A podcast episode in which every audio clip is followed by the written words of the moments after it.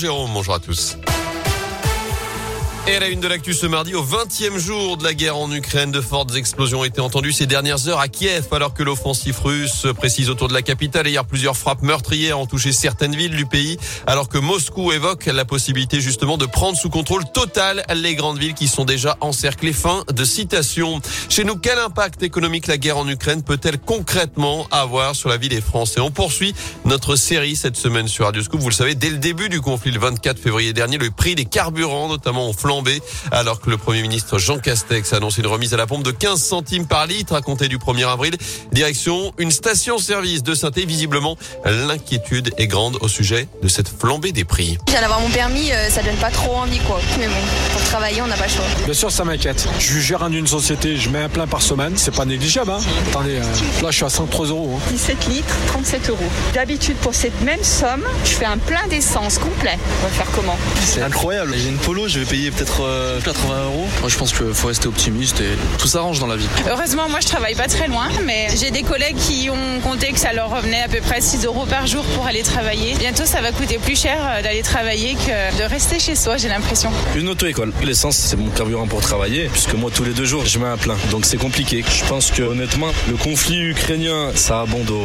Et selon Jean Castex, la mesure qui sera mise en place en avril permettra d'économiser 9 euros sur un plein de 60 litres. Le Premier ministre qui doit présenter cette semaine, certainement demain, le plan de résilience annoncé par Emmanuel Macron, plan pour aider les entreprises et les ménages les plus impactés par cette crise.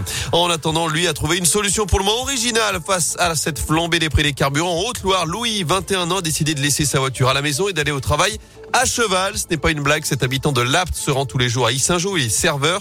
Une quinzaine de kilomètres à parcourir donc. Et d'après France 3, il a choisi de venir une fois par semaine avec sa monture. Habitué à croiser des voitures, elle ne panique pas au bord de la route. C'était le cas hier, ce qui a évidemment surpris ses collègues et les automobilistes qu'il a croisés. Dans l'actu également, les suites de l'affaire du bébé retrouvé vivant dans une poubelle. C'était vendredi dernier à Montbrison. Sa mère, âgée de 21 ans, été mise en examen hier pour tentative de meurtre. Elle est aussi poursuivie pour usage de stupéfiants. D'après le progrès, elle s'était rendue d'elle-même à la gendarmerie quelques heures après qu'une factrice ait découvert le nourrisson enfermé vivant dans un sac poubelle. Elle nie en tout cas avoir voulu tuer son enfant. Elle a été remise en liberté sous contrôle judiciaire. Trois malfaiteurs toujours en fuite à saint au lendemain de ce braquage d'une bijouterie à Centre 2. Les trois individus cagoulés et armés ont fait éruption dans le magasin Histoire d'or vers 10h30 en plein milieu des clients munis de barres de fer. Ils ont réussi à repartir avec des dizaines de bijoux. Un agent a tenté de les poursuivre, mais il a été aspergé de gaz lacrymogène. Le montant du butin n'est pas encore connu. Enfin, il l'attendait depuis 5 ans à moins d'un mois désormais du premier tour de la présidentielle. Le gouvernement annonce le dégel du point d'indice des fonctionnaires et ce à deux jours d'une mobilisation pour le pouvoir d'achat dans le secteur.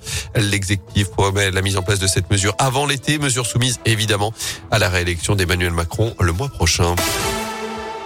En foot, changement de programme pour les Verts. Notez que le match de la 36e journée de Ligue 1 face à Nice, prévu le week-end du 7 et 8 mai prochain, sera finalement décalé au 11 mai, quelques jours plus tard, en cause des Niçois qui vont disputer ce week-end-là la finale de la Coupe de France face à Nantes. En attendant, cette semaine, ce sera la 29e journée de championnat, la réception très importante de 3 vendredi soir à Geoffroy Guichard. Enfin, vous l'avez peut-être remarqué ce matin, du sable sur votre pare-brise et le ciel également pourrait virer à l'orange à partir d'aujourd'hui dans la région. En cause, un nouvel épisode de poussière de sable venu euh, du Sahara, ce qui a déjà investi à l'Espagne et ça va arriver en France aujourd'hui et demain.